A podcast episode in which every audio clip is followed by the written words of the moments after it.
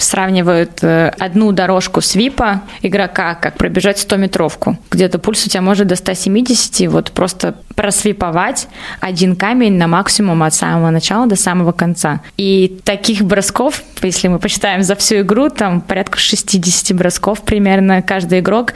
Я не делаю зарядку, извините, но я всем советую ее делать. Я очень люблю делать какие-то иные другие занятия дома, потому что монотонность своих занятий, своих тренировок на базе, она немножко утомляет, естественно. Я советую всем все пробовать разное, искать себя в разных направлениях. Все это индивидуально. Я люблю больше приезжать домой, может быть, как-то растрястись, побегать чуть-чуть, может быть, побольше на дорожке, ну, тоже по настроению. И просто походить э, бездумно по тем тренажерам, которые мне, может быть, там сейчас, в данный момент хотелось бы э, делать, и я вот их делаю в свое удовольствие. Я, я всех призываю делать все в свое удовольствие.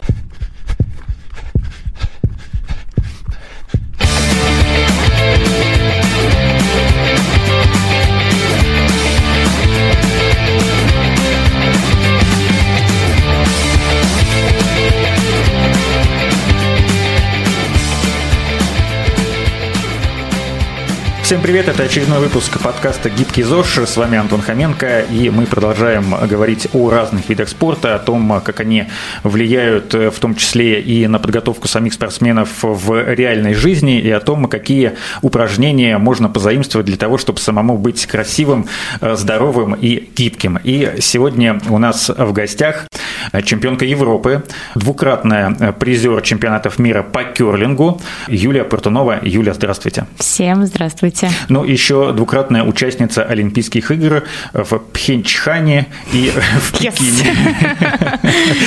Сложно. я долго готовился.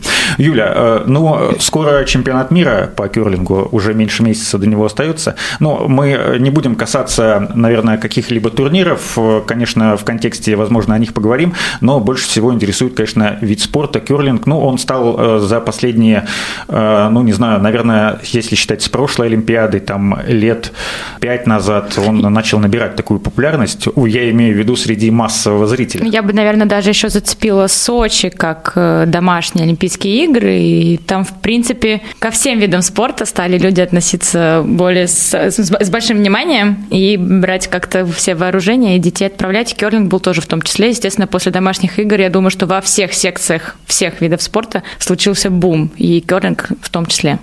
Ну вот э, мне интересно, э, понятно, почему э, родители отдают детей, да и сами дети хотят, например, стать футболистами, не знаю, фигуристами, баскетболистами и даже волейболистами.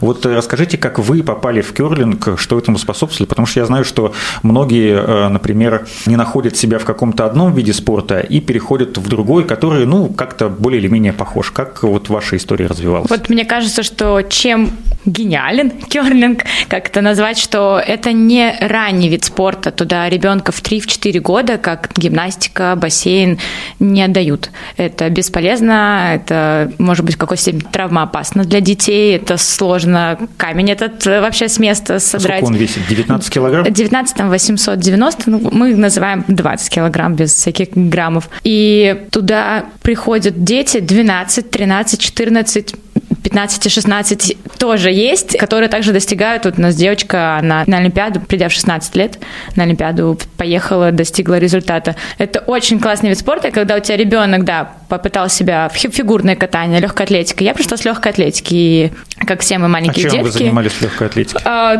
там это были такие детские вот эти соревнования. Бег у меня не очень получался. У меня больше получались прыжки, прыжки в длину, прыжки в высоту, больше прыжковые какие-то. Потом как-то мне стало это все немножко наскучивать. Меня уже тренер так затаскивала на все эти мероприятия. А у нас в 2006 году открылась э, школа по керлингу пришла тренер в школу, э, она рядом, рядом жила, ходила, просто набирала деток. Вот мы с подружкой заинтересовались, начали туда ходить. Думаю, что первое, что еще у нас, как со стороны родителей, когда я пришла домой и сказала, я вот туда, там, на керлинг пойду, они первые спросили, сколько стоит. Я сказала, нисколько. Иди, иди. Мы не знаем, что да. это такое, ну иди. Да. Главное, что с нас ничего, ничего не надо, а ты, а ты ходи. И ну, большая заслуга тренера, что она все это очень инициативно постоянно затаскивала, даже сколько бы я там не пыталась свильнуть с тренировки, она постоянно звонила, придешь, и вот затянула. Это очень круто, потом в дальнейшем, что это команда. Тебя там в 12, 13, 14 лет, опять же, у тебя есть друзья, компания, ты знаешь, что ты придешь на тренировку, и ты там можешь с девчонками потусоваться. Плюс еще и там у тебя тренер какие-то дает тебе задания, ты что-то делаешь, ты начинаешь вот эта коммуникация между э, девочками, игроками, там мальчики тоже, это тоже что немаловажно. вот. И это все очень интересно вот в таком юном возрасте. Ну, а потом в дальнейшем ты там, до 18 лет ты примерно можешь уже определиться, и по игроку плюс-минус понятно, может ли он достичь каких-то высоких результатов, есть в нем какой-то талант, э, стремление, мозги во, во все в это вот как-то вливаться, и коммуникация, с, опять же, с, с, в команде, командный он игрок или нет. И вот дальше идет распределение, потому что, к сожалению, немногие как бы, девочки, с которыми я играла, они куда-то дальше смогли пойти. А существует ли какой-то предельный возраст, э, в котором уже ну, нет смысла приходить в керлинг? Потому что со стороны кажется, что это ну, довольно-таки низко физически затратный, скажем так, вид спорта. Очень, Больше нужно головой думать. Очень жалко, что вам так кажется. Очень жалко, потому что мы проводим большое время э, в зале и уделяем большее количество тренировок, также и физической готовности. Особенно сейчас керлинг не стоит на месте, и если раньше мы можем заметить, что там даже на Олимпийских играх в Сочи выиграла канадка, ну, скажем так, не в самой лучшей физической форме, и, наверное, из-за этого происходит такая обманная визуализация, что, ну, да, можно вот и быть такой в теле и выигрывать Олимпийские игры, то сейчас мы посмотрим, что все первые, все призовые места Олимпиады, это в целом такие очень даже подготовленные, мощные Э, девушки, потому что керлинг не стоит на месте и развивается вот и в физическом смысле, что нужно быть выносливым, а выносливость это твоя, твои мышцы, которые могут выдерживать три часа накала таких хороших, цвепущих всех игр. А возраста есть, я могу назвать предел возраста именно как в плане профессиональной твоей подготовки. То есть, если ты хочешь профессионально заниматься керлингом, то я считаю, что ну, чем раньше, но не раньше 12 лет, тем лучше. Если просто как любитель, даже на можно пробовать, есть э, у нас примеры участвования на чемпионате России, то в 30-40 лет ты можешь прийти, создать свою команду. Супер замотивированные люди могут подготовиться и быть как минимум в призах чемпионата России или даже ну, просто вот быть участником вот этих всех мероприятий. Это, это в любом возрасте. Ну, то есть мне вот сейчас 40 лет, если я еще троих, э, четверых людей найду, то мы, в принципе, можем попробовать и заявиться. Вперед. Да.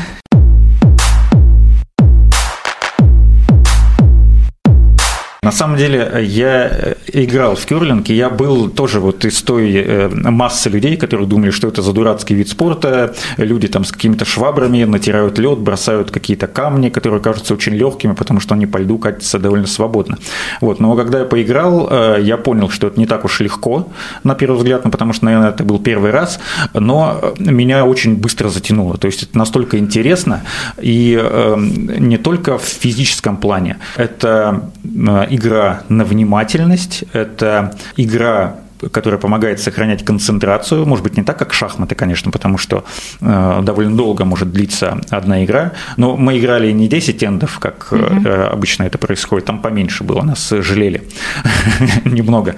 Вот. И э, это же не зря называю. Я понял, почему керлинг называется шахматами на льду. Потому что там может быть столько в доме этих различных комбинаций, особенно уже к концу. И вот благодаря тому, что я поиграл, благодаря тому, что девочки из Альбатроса, которые были нашими наставниками, наставницами, они нам, ну, для себя, возможно, элементарные вещи какие-то объясняли, но мне было все интересно, я у них все спрашивал, и э, когда я смотрел, там были какие-то ближайшие соревнования по керлингу, мне уже было все понятно, и мне не казалось, что это какие-то дурачки там что-то по льду бегают, прыгают, там лед натирают зачем-то, зачем это нужно, если есть э, специальные машины, которые, которые заливают лед.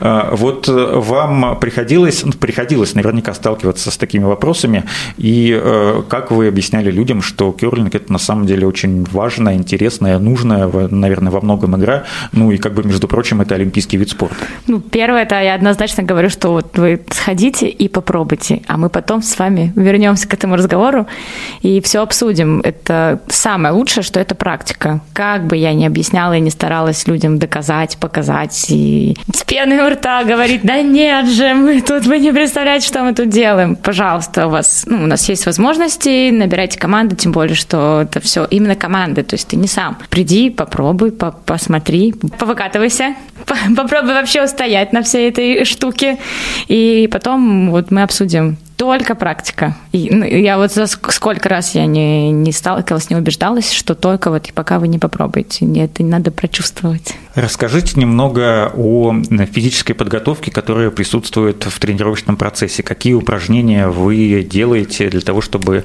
держать себя в форме, чтобы выдерживать все это вот время? Потому что не по одному матчу даже в день бывает на крупных турнирах. Да, самое главное – это выносливость. Э, именно мышечная, и тем самым мы подготавливаем, мышечно тренируя, тренируя себя в зале, мы тренируем свой мозг к тем, что это будет долгая нагрузка, и эта вся нейронная связь твоих мышц с, с твоим мозгом, она должна быть натренирована. Это тренировка ног, потому что это статика, сила ног, потому что ты постоянно выезжаешь, сел, встал. Приседы верхний плечевой, плечевой пояс обязательно, это твои мышцы кора, спина, спина, пресс, который тебя держит во время свипа, и руки. Но мы уже давно поняли, что никакие упражнения в зале на руки а, не натренируют так хорошо свип твой, потому что все-таки во время свипа у тебя включаются совсем другие мышцы, более глубокие, внутренние, и у нас немного асимметричная, потому что у нас одна рука в щетке внизу, другая наверху, и даже мышечно, так если посмотреть, то я прямо симметрично, у меня на одной руке раз развит, там больше бицепс, на другой трицепс. И ты просто в зале пытаешься эти мышцы прогреть, включить, чтобы они не забывали, что они есть у тебя, чтобы потом дальнейшим свипом это все тренируется. Только свип только на льду, а выезды, выкаты, ну, это выпады, как всем кажется, что может быть у нас какая-то супер классная растяжка, как это может со стороны показаться, но это ну, кого-то есть, у кого нет, у кого-то нету, это не самое важное, важное вот это именно твоя стабильность э, во время выезда и твое чувство тела. То есть на тренировке это кардиотренировка, это именно выносливость, и включение твоих мышц глубоких, неглубоких. То есть ну, мы не поднимаем прям супер большие веса, мы чуть-чуть поднимаемся наверх по, там, по, по, по весовым этим, но не берем прям там 100 килограмм, такого нету. То есть это вот просто хорошая тренировка на, на прогревке. Ну, свип, для тех, кто не знает, это вот те самые движения, да. когда э, два, это свип называется так, э, скип, вице-скип и... Э, а там... Да. Свип, свип 1 и свип 2. Э, да? Я... Ну, нет, ну, скип – это капитан. Да, вице-скип, а, соответственно. Вице-скип – это тот, кто заменяет капитана во время броска капитана. У нас есть два свипующих человека, они всегда, ну, могут они меняться, то есть либо один, брос... один человек кидает, два свипуют, и три человека в поле, они вот меняются по очереди по, по, по мере своих бросков.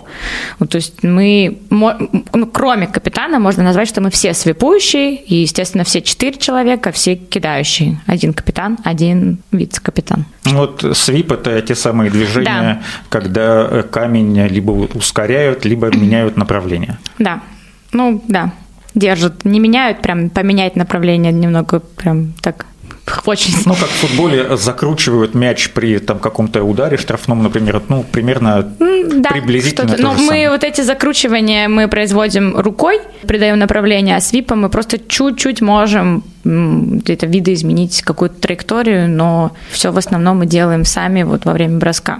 Свип это такая уже более чуть вспомогающаяся, какая ну, может, процентов 20 от твоего броска. Ты можешь что-то сделать свипом. Это как называется свип. это, и это именно то, что мы и кричим во время свипа. Все очень логично.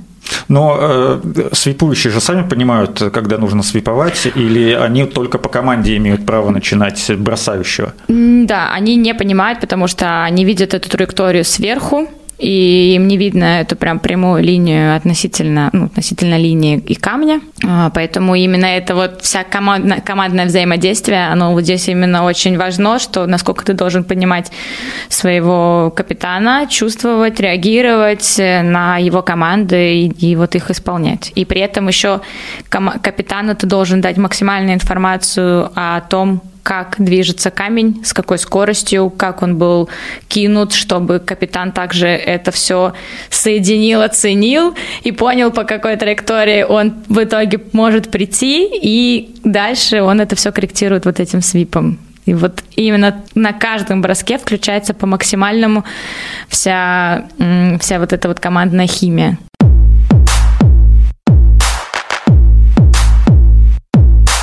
С физическими упражнениями понятно. А вот э, сколько существует вообще различных вариантов развития событий именно в самом доме, вот в этой круглой мишени, которую камера сверху э, показывает. Потому что, ну, что касается шахмат, то после того, как соперники сделали по три хода, э, существует 2 миллиарда 900 миллионов вариантов продолжения развития событий.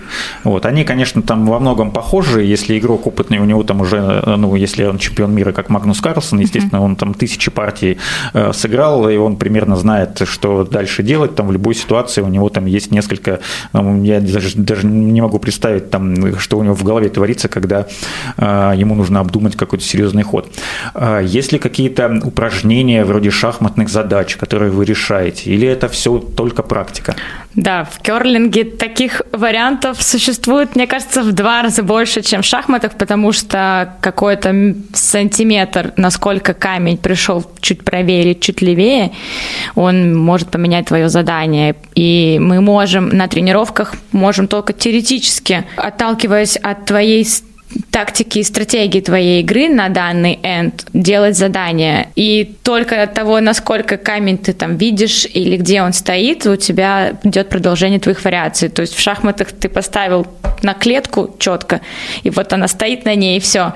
А в керлинге ты задумал задание. Ты хочешь, чтобы у тебя камень, камень пришел вот в эту точку, но в дальнейшем тебе нужно еще и сделать так, чтобы камень у тебя конкретно пришел в эту точку, чтобы ты дальше продолжил по своей стратегии действовать. Ну, и если он пришел чуть-чуть не так, а это мы все понимаем, что задание выполнить это не так просто, и мы все стремимся к тому, чтобы это все получалось идеально, но не всегда это получается. И дальше у тебя развивается, ты можешь поменять всю свою стратегию, она у тебя может пойти вот ты был в обороне, в защите, и ты уходишь э, в атаку. И это все решает только вот исполнение, это этот бросок. Это очень сложно предугадать, Поэтому это очень интересно, что во время даже одного энда ты можешь уйти из э, атаки в, в, в, в защиту, и у тебя все поменяется, и твой энд закончится вообще не так, как ты изначально всей своей командой запланировал его исполнить. Ну, то есть это такая гибкость ума должна быть реагировать на любую ситуацию, которая возникла. Однозначно, при том, что еще и соперники, они все разные, так же, как и в шахматах. Э, ты думаешь, я сейчас начну энд, там, поставлю защитника, а соперник, наверное, повезет за него. А соперник берет и везет на открытую зону место, и ты так, понятно. Значит, она этот энд, значит, хочет сыграть вот так.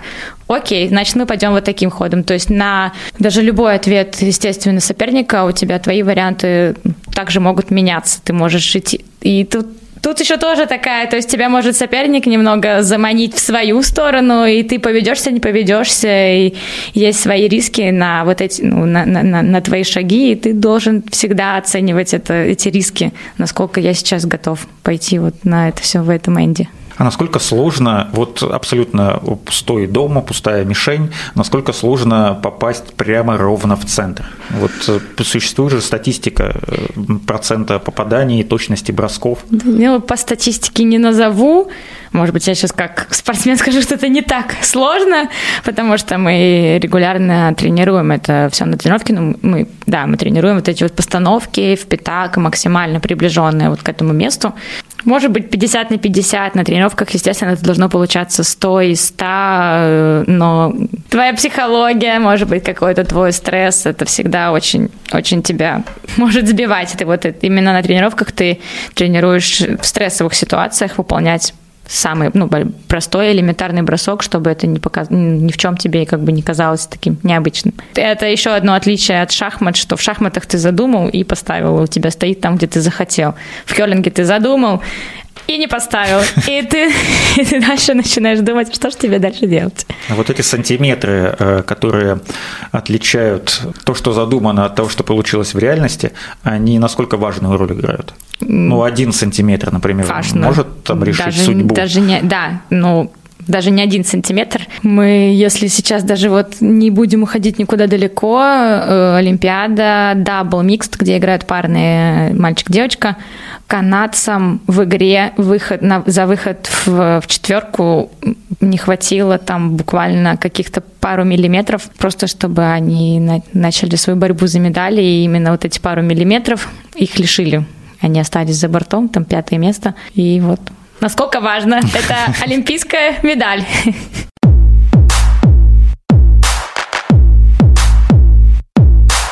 Сколько по времени продолжаются тренировки? Я так понимаю, они же не только на льду. Тренировка зал, тренировка лед. Два часа. Зал это там варьируется от э, поставленной задачи, либо это кардио, либо это зал, там тоже примерно ну, там, от получаса, если это какая-то кардио, до полтора часа, полтора, полутора часов. Лед это два часа. Два часа тренировок э, по три тренировки в день бывает, то есть это ледовая, зал, вечерняя ледовая еще, либо две тренировки, два льда, либо просто лед, зал. То есть это всегда должно комбинироваться. Ну, Основной, естественно, упор идет на ледовые тренировки, то, что мы, то, чем мы больше всего занимаемся. Давайте попробуем ответить тем, кто считает, что кюрлинг – это с физической точки зрения очень легкая игра, ничего там особенного делать не нужно. А есть ли какая-то статистика, какие-то подсчеты? Сейчас же наверняка там и часы, там и всякие разные пульсометры и прочие а, гаджеты позволяют вычислить вот за игру сколько калорий уходит? Калорий? Не знаю. Знаю, что даже я знаю, что сравнивают э, одну дорожку свипа игрока, как пробежать 100-метровку. Где-то пульс у тебя может до 170, вот просто просвиповать один камень на максимум от самого начала до самого конца. И таких бросков, если мы посчитаем за всю игру, там порядка 60 бросков примерно каждый игрок. Да, ты там не свипуешь не все 8 камней, кто-то свипует 6, я как вице-скип могу просыпать 4 максимум, потому что два своих я кидаю, два я стою на, кома- на капитанских камнях, а девочки вот могут по 6 камней просто за один энд просыпать, а таких 10 эндов. Вот вам элементарная какая-то математика, то есть э, ну, про, по калориям я не могу сказать, а, но это, это очень должно... Плюс еще ты в перерывах где-то еще вот во время всего этого своего пульса ты должен сесть, сконцентрироваться и в спокойном состоянии, максимально спокойном состоянии сделать свой точный бросок. На вот на всех этих пульсах ты должен выдохнуть, приготовиться, подумать, обдумать, с каким тебе скоростью, там, весом толкнуться, какое тебе сделать вращение и сделать свой бросок. И я напомню э, тем нашим слушателям, которые забыли наш выпуск, где мы рассказывали про пульсовые зоны, ну, правда, в беге, а не в кюрлинге, э, самая простая формула э, подсчета максимального числа сердечных сокращений в вашем возрасте – это 220 минус возраст. То есть вот мне в 40 лет, у меня максимальный пульс может быть 180, ну, при максимальной нагрузки 180 ударов в минуту. Вот смотрите, получается как интервальный бег. Э, пока свипуешь, вот у тебя пульс 170-180, и потом какое-то время, ну, когда не то чтобы отдыхаешь, а меньшая физическая нагрузка, у тебя пульс, естественно, тоже не может там понизиться до минимума твоего в спокойном положении, я имею в виду. Ну, то есть, получается, если бы шахматисты перед каждым ходом приседали там по 10 раз, вот это примерно, примерно посмотрел так. бы я, как они могут сохранить свою концентрацию концентрацию да. Э, еще и в дополнительных э, стрессовых условиях. Женский керлинг, ну, российский, по моим наблюдениям, смотрят больше, потому что по каким-то неведомым причинам у вас, у девочек, результаты получше. И чемпионки Европы, и дважды медали чемпионата мира. На Олимпиадах пока еще, к сожалению, не так везет. Ну, почему вот так получается? Я вот вы сейчас задали вопрос, я начинаю думать. Не знаю. Не могу сказать, то ли у мужчин как-то больше конкуренция. Ну, во-первых, если мы возьмем керлинг, э, не знаю, 200 лет, 100 лет назад, то это, естественно, был более больше склонность к мужской игре, потому что тягать вот эти камни, это все игралось на озерах, вытачивались какие-то там камушки, ручки эти приделывались, и они все это кидали, и, конечно, это не женское было дело. Наверное, мужской керлинг чуть раньше начал развиваться и конкурировать, и в России керлингу 27, по-моему, лет. В других странах это все игроки из поколения в поколение играют. Если мы даже возьмем Канаду, то мы еще там даже рядом не стояли, когда канадцы уже выигрывали какие-то олимпийские медали или турниры. И я думаю, что это просто идет из-за и вот из-за того, что мы чуть ну, мы, мы намного раньше стали этим заниматься, и наши парни еще не успели набрать вот этого всего даже опыта элементарного, то, с кем они сейчас играют на мировых аренах. Сейчас э, даже мужской керлинг обновляются, приходят уже более молодые люди, и мы их немножечко догоняем. Это показывает результат на мире, на Олимпиаде, и, наверное, так. А женский, да, женский тоже начался раньше, но как-то вот э, как-то получилось чуть-чуть пораньше зайти на медальные вот эти все зачеты, и очень здорово, что мы держимся на чемпионатах мира в тройке, в четверке, у нас это все получается. Наверное, это как-то с этим связано. Фавориты, они же, в, ну, наверное, в любом спорте всегда одни и те же. Ну, Россия является явным претендентом на медали всегда, ну, на чемпионатах мира, на чемпионатах Европы тем более. Кто еще? Швейцария, Канада? Э... Да, как мы называем это, три ша, Швеция, Швейцария, Шотландия. И мы, это если брать европейские команды. На мировом уровне подключаются еще азиаты, естественно, это Япония, Корея и канадки там уже вот из, из шести команд тебе нужно семи, шести команд. Ну, на Олимпиаде это, безусловно, из десяти. То есть там всегда только лучше, и ты не можешь однозначно назвать, э, кто, кто на самом деле выиграет. Даже эта Олимпиада в какой-то степени может быть для нас, я не знаю, не могу отвечать за других, э, произошла не с очевидным результатом. Опять же, не вошли в тройку канатки, на которых ты всегда ставишь, что ну, это топ. То, что шведки, олимпийские чемпионки, они молодцы, они взяли бронзу, но мы тоже могли ожидать их в финале.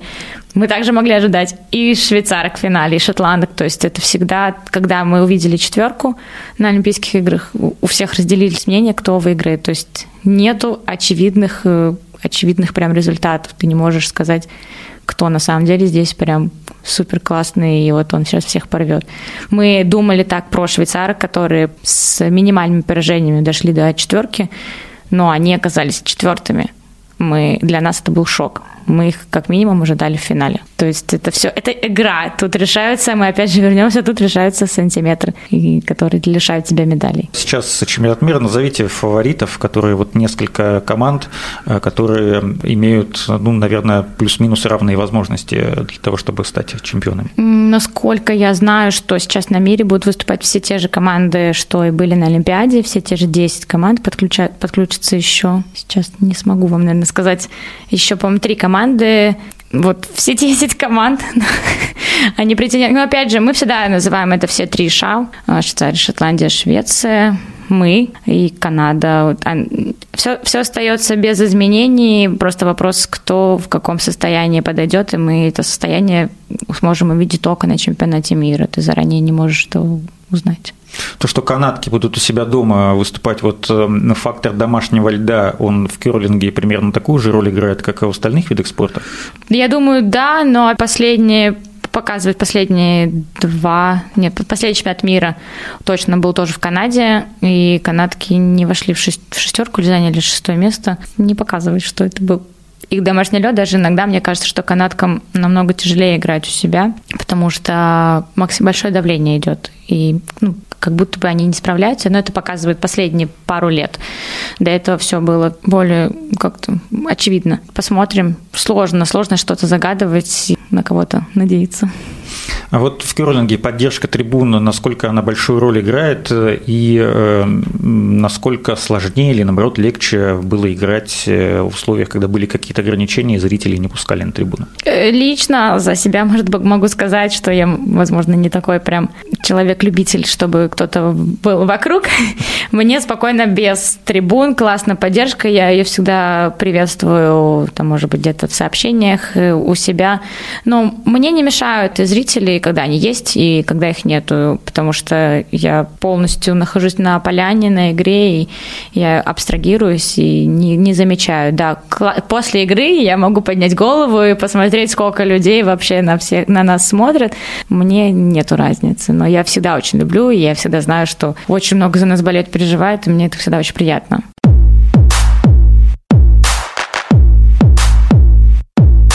камни, э, которыми вы играете, они же делаются из одного природного материала, который, насколько я знаю, не знаю, насколько это правда, добывается в одном месте, там из одной и той же горной породы.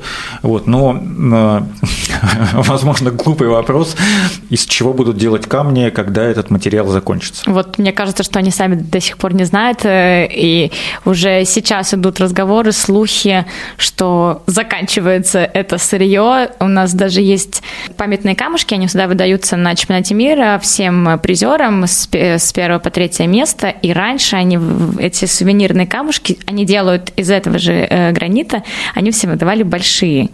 А сейчас они говорят, что у нас уже все заканчивается, самые большие можем сделать только первому месту, а второму, третьему маленькие, из чего мы понимаем, что у них все это заканчивается, да.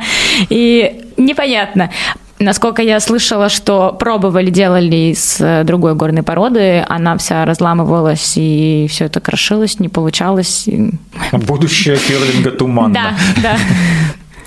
Э, Юля, расскажите, как вы, может быть, можете дать несколько советов тем, кто нас слушает, как вы поддерживаете себя в форме, когда нет никаких соревнований, ну, что называется, для себя, какие вы делаете упражнения, может быть, дадите несколько советов тем людям, э, которые считают, что ну, делать хотя бы зарядку – это слишком долго, и если делать ее там 10 минут в день, то это вообще никак не эффективно и никак не влияет на развитие э, прекрасного организма и стройного тела. Я, может быть, покажусь не настоящим каким-то прям истинным таким э, любителем занятий. Я не делаю зарядку, извините, но я всем советую ее делать. Я очень люблю делать какие-то иные другие занятия дома, потому что монотонность своих занятий, своих тренировок на базе, она немножко утомляет. Естественно, я советую всем все пробовать разное, искать себя в разных направлениях. Все это индивидуально. Я люблю больше приезжать домой, может быть, как-то растрястись, побегать чуть-чуть, может быть, побольше на дорожке, ну, тоже все по настроению. И просто походить бездумно по тем тренажерам, которые мне, может быть, там сейчас, в данный момент, хотелось бы э, делать, и я вот их делаю в свое удовольствие. Я, я всех призываю делать все в свое удовольствие. Либо это бассейн, групповые занятия, э, сайклы, это все имеет место быть в твоей спортивной жизни, непрофессиональной, профессиональной. Найти себя и заниматься этим в кайф. Вас узнают на улице? Нет. Слава богу, нет. Или, к сожалению, нет скажу слава богу, но внутри, наверное, подумаю, да что А может быть, и было бы хорошо, мой какой-нибудь маленький внутренний эгоист. Нет, я, я, честно, совершенно спокойно, даже очень смущаюсь, особенно вот после Олимпиады. Я знаю, что очень много, даже знакомых э, там, с маминой стороны, они все болеют, переживают, и так получается, что я потом захожу там какие-нибудь косметологические или что-то еще, и, а люди не то, ну, не узнают, а они меня знают по каким-то там э, своим, своим, своей родне, моей родне.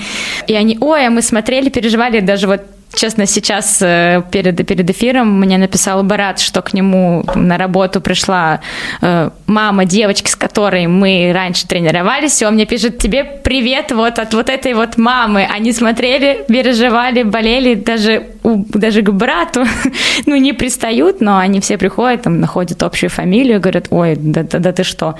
И мне это приятно, но я, может быть, не умею принимать вот это как внимание. Мне очень всегда стеснительная, я так закрываюсь и говорю, да ладно, спасибо, что переживали, болели, ну, очень приятно. Но я немножко пытаюсь убежать от этого. Ну, будем надеяться, что, э, может быть, после нашего подкаста вас будут узнавать чуточку больше. И особенно... Ну, почему нет?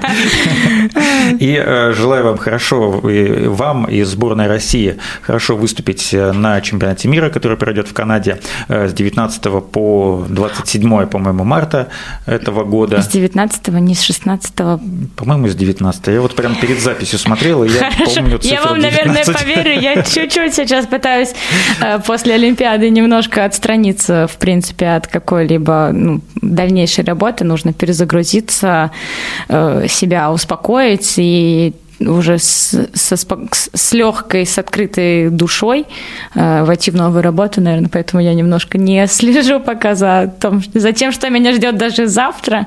Пытаюсь жить вот здесь и сейчас, потому что максимально привык к, к четкому графику, что когда приезжаю домой, я так не люблю что-то планировать, вот я готова сорваться, я люблю, очень быстро срываюсь на какие-то быстрые, вот, давай встретимся, да, давай.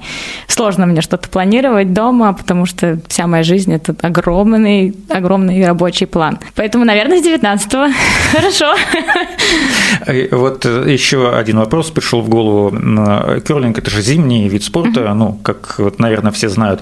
А, ну, хоккей точно так же играют в закрытых помещениях на льду, и сезон, в принципе, он продолжается весь год, ну, кроме там летнего периода какого-то, весна, э, лето, э, обычно, ну, в крупных лигах НХЛ, КХЛ российской э, тоже готовятся в этот период. Как в керлинге дела обстоят? То есть вот только зимой играем, и потом какой-то длинный перерыв, или перерыв немножко покороче, вот межсезонье так называемое, и что вы в это время делаете?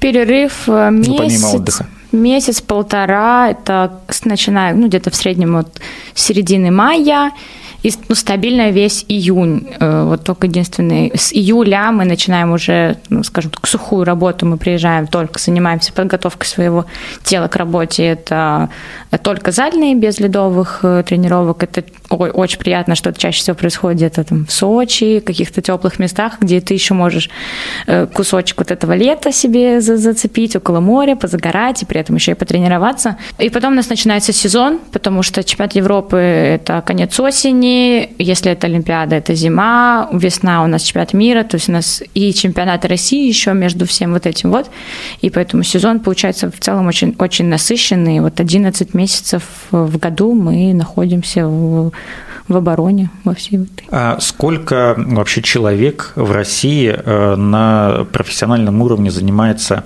Ну, то есть вот если взять все команды, которые в чемпионате России принимают участие, там же большинство россияне, легионеров так называемых нет, как uh-huh. в футболе. Uh-huh. Всего сколько получается? 5-6 человек – это сборная России, ну, вот, которая едет на какой-то турнир. То есть 4 основных едет, и запасные. Да, которая едет – это состав команды, 5 девочек, это женская, 5 мальчиков мужская, дабл микс – это 2 человека человека.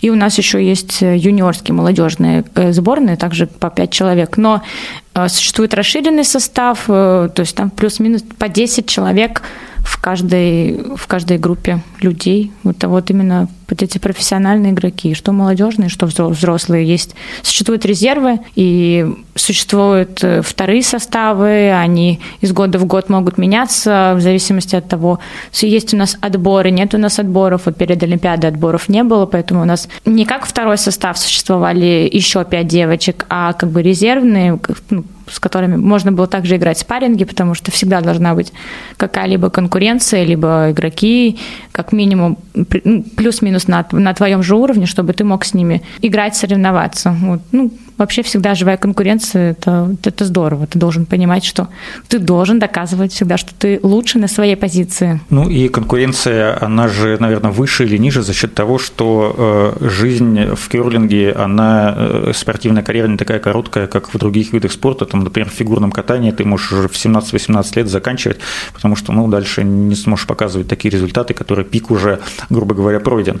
Э, то есть за счет вот этого спортивного долголетия э, на конкуренцию это как влияет, она выше или ниже? Да, конкуренция не может никак отрицательно влиять, всегда только выше, да, у нас э, ну, я 16 лет занимаюсь, если меня взять фигурное катание, то я бы, наверное, уже всем должна была уйти. И это не, как показывают результаты и в целом практика, это не предел моих каких-то возможностей. Да, может быть, есть только разница по, между мужчинами и женщинами, потому что женщинам нужно еще где-то там в перерывах, возможно, успеть обрестись с семьей и детьми, и очень здорово, если получится даже в таких условиях дальше продолжать э, играть в команде и, и, и соревноваться, но в России немного сложнее совсем с этим, у нас чуть-чуть другая система.